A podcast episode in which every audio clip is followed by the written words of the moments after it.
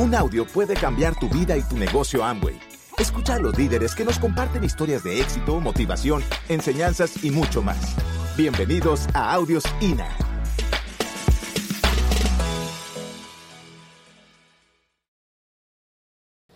El líder tiene una altísima capacidad para comunicar. Es una, una variable importante. Es un resumen de lo que estamos haciendo. Ahorita vamos a hablar algunos aspectos y algunas cualidades de un líder, como pueden apreciar allí. ¿Ok? ¿Quién de ustedes la está pasando bien chévere? ¿Verdad que sí? ¿Sí o no? De todas maneras, igual vamos a ir al mundial, panitas, no se preocupen. No le presten atención, ahorita salimos y vamos a ver los goles que se anotaron. En la misma está Venezuela, tiene que ganar hoy para que nos veamos en el mundial. Y si no, ¿cuál es el problema? Hay una promoción y vamos al mundial, ¿cuál es el problema? ¿Quién está anotado en esa promoción? A ver, ¿quién está anotado? Ay, Dios. ¿Quién está anotado en esa promoción? A ver, ¿quién está? Claro, familia, eso es. Eso es, es ponerle entusiasmo a este asunto. Cualidades de un líder. Hay una en particular de la que te quiero conversar hoy. ¿Por qué? Porque normalmente uno está, uno está habituado a escuchar cualidades típicas y quiero comentarte una que si bien es antigua, antigua, antigua, no pierde su validez. Y esa cualidad importantísima es siempre, siempre tener expectativas positivas sobre todo lo que tú haces. Y en particular expectativas positivas sobre las personas que invitan o están desarrollando el negocio contigo. Siempre, siempre, siempre tener expectativas positivas de las personas y de los hechos, de las acciones que ustedes hacen en esta actividad y en su vida en general. Bueno, en su vida y en bajada. Pero en su vida hay personas que están siendo entrenadas para buscar lo malo de los demás. No sé aquí en México, pero en Venezuela, cuando tú entras a un banco, hay una persona llamada policía que lo que mira en ti, que es lo bueno o lo malo, ¿qué es lo que está mirando? Y hay gente que está entrenada para ver lo malo. Ese tipo de vida, yo no sé, pero yo no, no, no quisiera que, que fuese para ustedes. ¿Qué les sugiero? Les sugiero que siempre, siempre tengan expectativas positivas. Y en particular hay un concepto antiguo, pero muy válido que quería traerles para compartirles. Está bien, se llama el efecto Pigmalión. ¿Quién es Pigmalión? Bueno, Ovidio es un escritor en su décimo libro de la metamorfosis, es decir, de los cambios, escribió sobre un escultor llamado Pigmalión. Pigmalión era un escultor que en una, en una de, esas, de esas inspiraciones tan buenas, agarró una roca, una piedra, y empezó a esculpir y sacó una imagen de mujer preciosa que la llamó Galatea. Y era tan bien hecha y tan linda que él estaba viendo su obra y se enamoró tan profundamente de ella que quería que tuviera vida. Y sabes qué, de tanto desearle vida a alguien más y desearle lo mejor y desearle con amor, con pasión, con cariño, la diosa Venus se apiadó de todo aquello y le dio vida a Galatea. Sabes, muchas de esas cosas pasan en la vida de este negocio todos los días. Pasó conmigo, alguien vio en mí algo que no sé qué fue, pero le pareció que yo podía ser diamante y vino y me dio el plan de negocio. Y estuvo dispuesto a desearme lo mejor, compartir conmigo y siempre tuvo expectativas positivas conmigo. ¿Y saben qué? Tenía razón. Siempre, siempre, siempre expectativas positivas sobre las personas que invitamos a nuestro negocio. Quiero compartir que a veces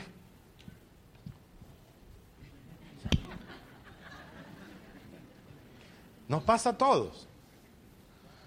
Pero el líder siempre, siempre tiene expectativas positivas sobre todo lo que hace y sobre las personas con las cuales va a viajar junto con ella al Club de Diamantes. Siempre. En lo personal, yo traigo al negocio ambos y siempre estoy seguro que va a ser diamante. Si no, no lo invito. Tan simple como eso. Y por el contrario, evitar las expectativas negativas. atrofiar el deseo de mejorar de las personas. Esa es una falla terrible. No, no, no, no, no, yo te lo hago. Yo, yo no, no, no des planes que tú la. No, no, no, no, no, no, no, no, no la pongas. No, no, no, no, no, no, no, no, no, no, no, no, no. Hermano, ellos van a ser diamantes junto contigo, expectativas positivas. Porque la, posición opuesta son las expectativas negativas. Y esas expectativas tienen un poder nefasto sobre el desarrollo de las redes y del liderazgo.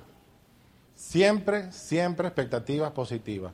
Un líder extraordinario siempre comunica buenas nuevas, sobre todo a su equipo de él hacia abajo. Siempre buenas nuevas, siempre expectativas positivas. Sí se puede hacer y busquemos la solución de cómo sí se puede hacer. ¿Cómo sí se puede hacer? Carly le comentó algunos retos que tenemos allá en Venezuela. ¿Y sabes cuál es la pregunta de rigor? ¿Cómo sí se puede hacer? ¿Cómo sí se puede hacer? Y qué bueno que tenemos un montón de situaciones allá, porque eso hace que el acero se temple y tengamos unas redes extraordinarias como las que tenemos. Hay personas que me dicen, y espero que nadie se ofenda con esto, pero hay personas que me dicen, Rafael, pero allá no tenemos tal producto y tal producto. Ustedes aquí tienen doble X, allá los tenemos en foto. Ustedes tienen cabellos, piel y uñas, allá los tenemos en foto. Ustedes acá tienen un montón de cosas espectaculares, allá las tenemos en foto. Y se va la luz cada rato, y se cae la internet cada rato, eso nos pasa ya todo el tiempo, solo podemos comprar algunos productos en cantidades limitadas. Eso nos ocurre casi todo el tiempo. Es algo normal. Rafael, pero el alto índice de robo, sí, y tal cosa, sí, aquellos sí, y tal cosa. Ahora ya saben que tenemos. Líderes capaces con ganas de echar para adelante y llevar a sus familias a vivir un estilo de vida que es difícil de explicar como los hay aquí o no. ¿Sí, o no? ¿Me entiendes? Eso es, sí se puede buscar cómo sí se puede hacer. Y esa es la pregunta que te tienes que responder. ¿Cómo sí lo podemos hacer? Con altas expectativas positivas sobre cualquier situación que se presente. ¿Cómo sí se puede hacer? Otra de las cualidades del líder muy importante es que conoce profundamente la diferencia entre una decisión y la acción. Una gran diferencia existe, a veces hay esa confusión. Ahora, ¿cómo lo podemos practicar para que quede claro? Lo hacemos aquí porque la sesión es pequeña y porque vamos a contar con personas que están dispuestas a participar del ejercicio, ¿sí o no? Sí. Y entonces vamos a hacerlo. Ahorita vamos a hacer un ejercicio muy sencillo para comprender la diferencia entre la decisión y la acción. Entonces te voy a pedir por favor que cuando te diga que pienses en una parte de tu cuerpo para evitar confusiones, vas a pensar en tu frente, tu nariz y tu boca. Repito, cuando te pida que pienses en una parte de tu cuerpo, vas a pensar en la frente, en la nariz y en la boca. ¿Está bien para todos? ¿Cuáles son las partes? Ajá, ¿cuáles son las partes? Muy bien, entonces estamos listos para comenzar el ejercicio, ¿sí o no? ¿Me van a apoyar en esto? Buenísimo, es bien para todos. El planeta espera lo mejor de ti, ¿sabes? Es nuestra casa, tenemos que cuidarla. Ok. Empezamos. Piensa en una parte de tu cuerpo. Muy bien. Toma la decisión de tocarla. Bien, ahora tócala. Muy bien, vamos de nuevo. Piensa en una parte de tu cuerpo. Ok. Toma la decisión de tocarla. Ahora tócala. Muy bien, vamos de nuevo. Piensa en una parte de tu cuerpo. ¿Ok? Toma la decisión de tocarla. Ahora tócala. Vamos de nuevo que va muy bien. Piensa en una parte de tu cuerpo. Toma la decisión de tocarla. Ahora tócala. ¿Es igual decidir que actuar? Hay mucha diferencia. Porque si tú no entiendes la diferencia, te puedes pasar como mi amigo que me dijo que dejar de fumar es muy fácil. Él lo ha logrado 38 veces. ¿Cuántas veces tú has decidido ir al viaje de liderazgo? ¿Te queda clara la diferencia o no? ¿Qué faltó, mi hermano? Un líder conoce claramente la diferencia entre decidir y actuar. ¿Bien para todos? ¿Hay alguna diferencia? ¿Quién ya decidió ir diamante? Ok, vamos a hacer el ejercicio. Piensa en un club al que tú quieres pertenecer. Toma la decisión de ir a él. Ahora ve. Ve al club, te esperamos. ¿Qué estás esperando? Un líder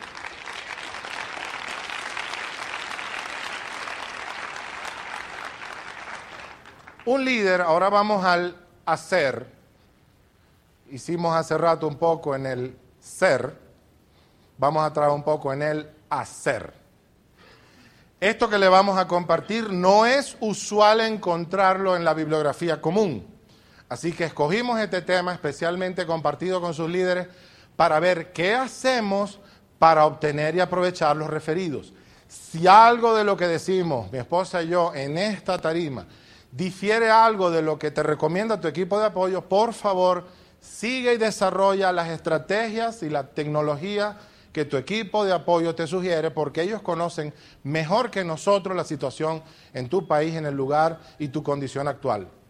Bien para todos, así que vamos a atrevernos a compartir con ustedes cosas que no funcionan y que son bien interesantes porque permiten multiplicarte en un área que normalmente la mayoría de las personas desecha porque ha llevado muchos golpes y ya no quiere hacerlo más. Y si eso está pasando aquí, me gustaría compartirte lo que estamos haciendo para aprovechar los referidos en el hacer cotidiano. ¿Bien para todos? Ok. ¿Cuál es el mejor momento para pedir referidos?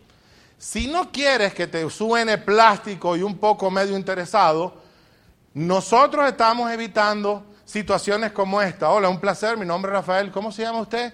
Ah, yo me llamo María. Ay, qué lindos ojos tiene. Ah, gracias. ¿Me puedes dar cinco personas para yo poderla llamar? No te preocupes, lo voy a hacer bien. No te preocupes, te queda bien. ¿Sí me entienden? ¿Cuántos de ustedes han estado en una situación como esa y lo único que sienten es molestia y duda? A ver, ¿a quién le ha pasado honestamente? No solo en el negocio, hablo en la vida normal, que te llama alguien de algún resort o lo que fuera. Me dieron su nombre para llamar y ta, ta, ta, y empieza aquello. En Venezuela pasa mucho, no sé aquí.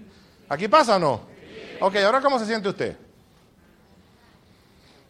Porque hay situaciones difíciles con respecto a uno de los potenciales más grandes que hay de expansión de redes y de referidos y de clientes en esta área llamado referidos. Bueno, porque la mayoría utiliza la tercera ruta, la más difícil y la más engorrosa, y en la cual usted necesita un casco por los golpes que le dan. ¿Qué tal si aprovechamos un poco los referidos haciendo las preguntas correctas en el momento correcto y en el primero que es el camino jerárquicamente más conveniente para todos? Voy a tratar de compartirlo en los próximos minutos porque ya me queda poquito.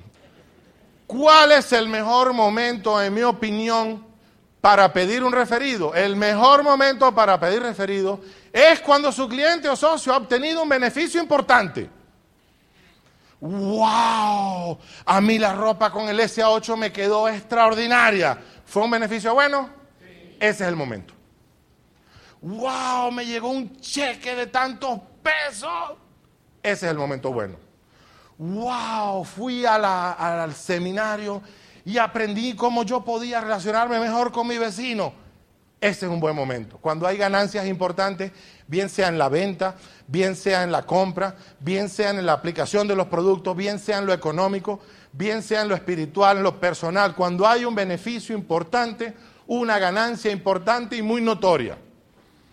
En ese momento la persona está dispuesta porque sabe que lo que ocurrió fue bueno, y no tendría muchas barreras para responder la siguiente pregunta. ¿Qué se pregunta? En ese momento les sugiero la siguiente pregunta. ¿Te gustaría que otras personas tuvieran los beneficios que tú has tenido? Y si a usted le fue muy bien con el SA8, ¿qué le va a decir? Y si la persona aprendió algo de un libro o de un audiolibro que usted le dio o de un CD extraordinario, ¿qué le va a decir? Si usted le entregó, por ejemplo, un CD muy bueno que se llama Porque hice Amway de Rafael Lepore y le dice, qué cosa tan interesante. ¿Ves? Ya bajó las defensas, bajó las defensas y va a responder esa pregunta. Ahora, ¿qué hacemos con los referidos que nos dan? Bueno, hay tres rutas posibles que jerárquicamente dan mejores beneficios, donde la primera es mejor que la segunda y la primera y la segunda son mejores que la tercera. La mayoría de las personas saca a relucir la ruta número 3, que es la ruta de los golpes, y como tienen normalmente propósito fallido, es decir, que lo intenta y no, lo intentas y no, lo intentas y no, entonces desiste de una de las herramientas de expansión más importantes que tiene cualquier socio empresario líder, que son los referidos. Por lo tanto, la opción número uno pinta de esta manera. Ahí está usted, ahí está su cliente o socio, y hacia el lado derecho está el referido. Persona que el cliente o socio conoce y usted no conoce y que eventualmente ni siquiera está físicamente en el lugar que usted comparte con el cliente o socio. ¿Está clara la diagramación que está allí? Buenísimo. Ese es el trío que existe. Por lo tanto, usted le va a pedir a la persona que le dé el nombre del referido siempre que la persona haya tenido un beneficio importante. ¿Recuerdas? Y entonces, cuando la persona tuvo un beneficio importante, usted le va a hacer una pregunta. A ver, ¿cuál es? ¿Te gustaría que otras personas tuvieran el beneficio que usted ha tenido o que tú has tenido? Y ese es el símbolo de esa flecha.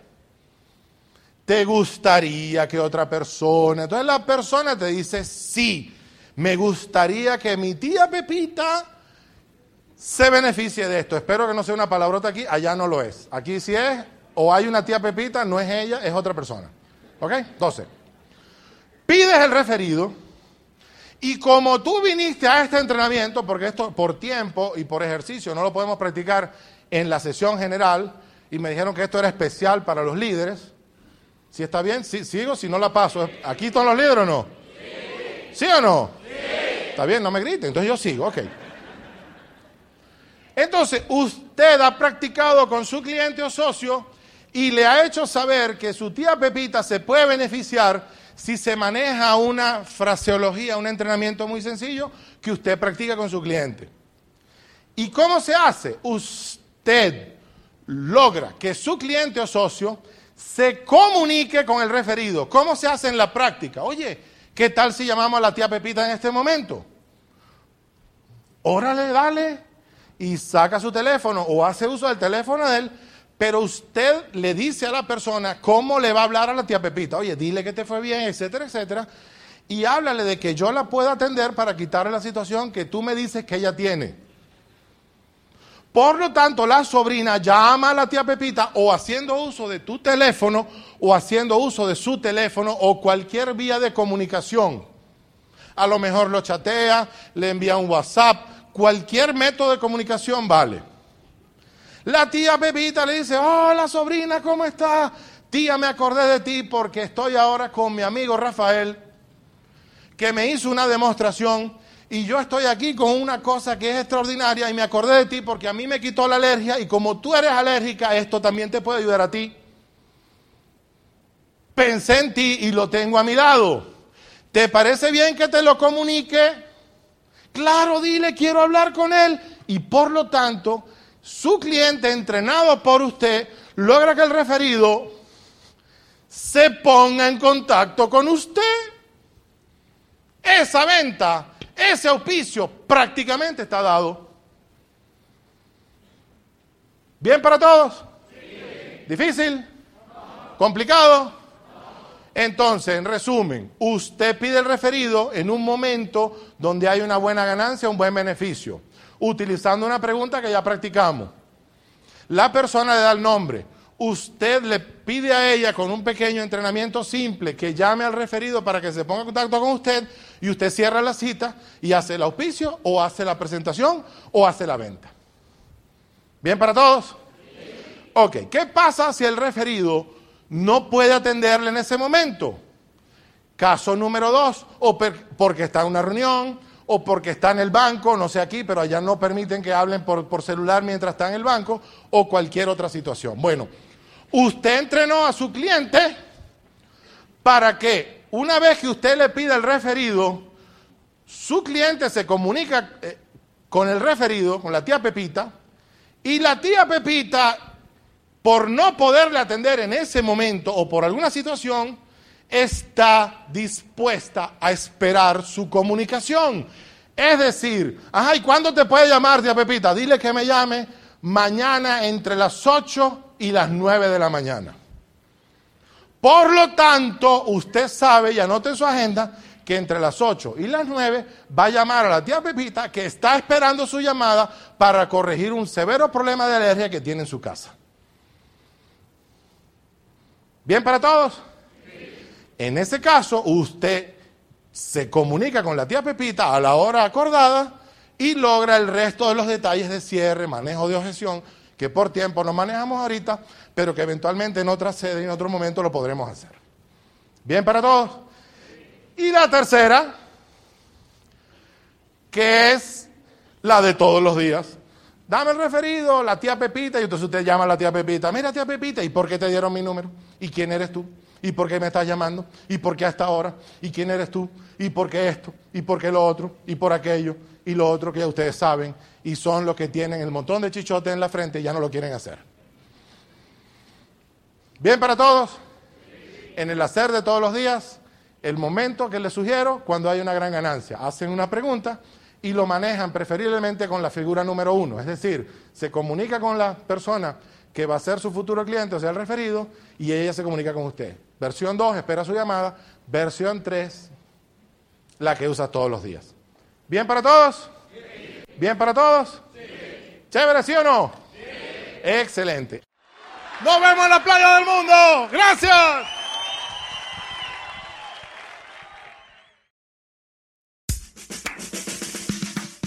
Gracias por escucharnos. Te esperamos en el siguiente Audio INA.